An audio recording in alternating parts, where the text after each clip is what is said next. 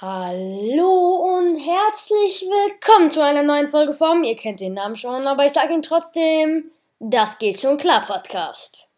Ich bin Henry und nun ja, heute bin ich hier, wie ihr jetzt wahrscheinlich gehört habt, mit einer neuen Idee, das habt ihr noch nicht gehört, zu einem neuen Format, das habt ihr auch noch nicht gehört. Superhelden Entstehungsgeschichten.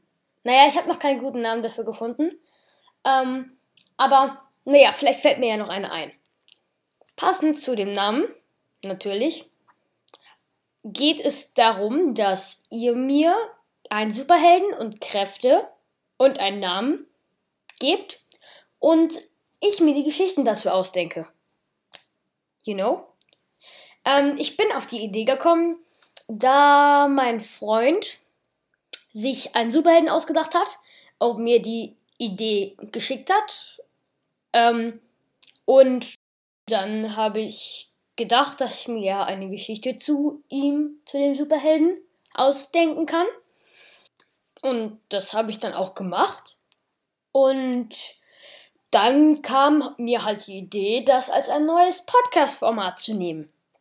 Und ich würde sagen, wir beginnen auch schon mal und bleiben nicht so lange bei der Einleitung.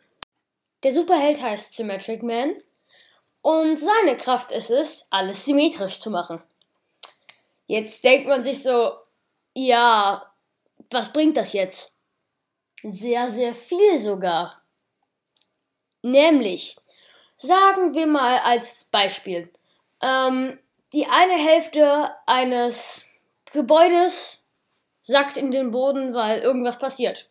Symmetric Man ist da, macht das Haus wieder heile, weil er halt das Haus symmetrisch macht dann muss man die Wohnung zwar neu einrichten oder die Wohnungen, aber die Einrichtungen von der anderen Haushälfte, die kann man ja verkaufen und dann kann man sich neue davon kaufen. Oder ihr habt eine Melone. Die ist aber schon zur Hälfte gegessen, aber ihr wollt mehr Melone. Ruft zum Magic Man und nun ja, dann habt ihr wieder eine ganze Melone. Oder ihr zeichnet was, ihr habt kein Radiergummi dabei oder ihr schafft es einfach nicht, die eine Hälfte des Gesichts genauso zu machen wie die andere.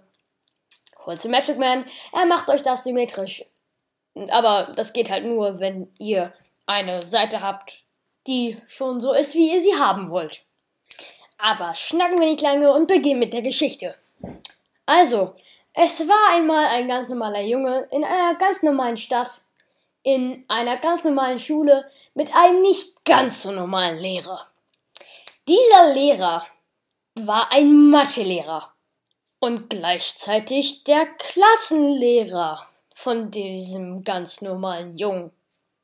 Und dieser Mathelehrer war so erpicht darauf, dass alle die Aufgaben richtig machen und dass die Zahlen und Buchstaben alle genau gleich aussehen.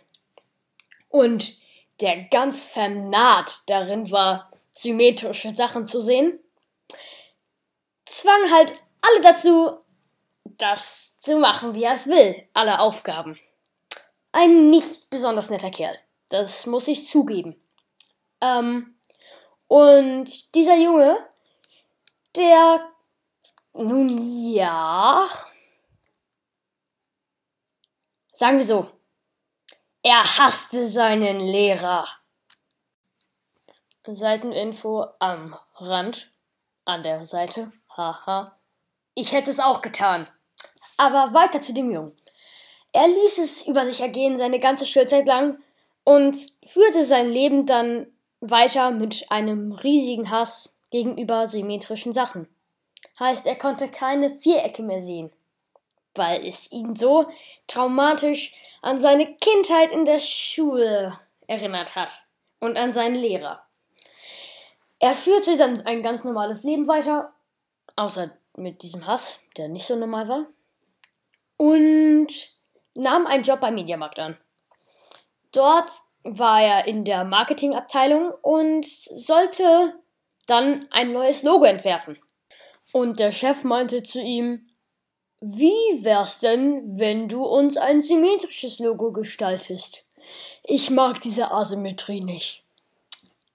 der ganz normale junge Mann, der jetzt ein junger Mann war, weil er älter geworden ist, ihr wisst schon, bekam einen kompletten Kollaps. Er fiel ins Koma und nach geschlagenen drei Monaten wachte er wieder auf.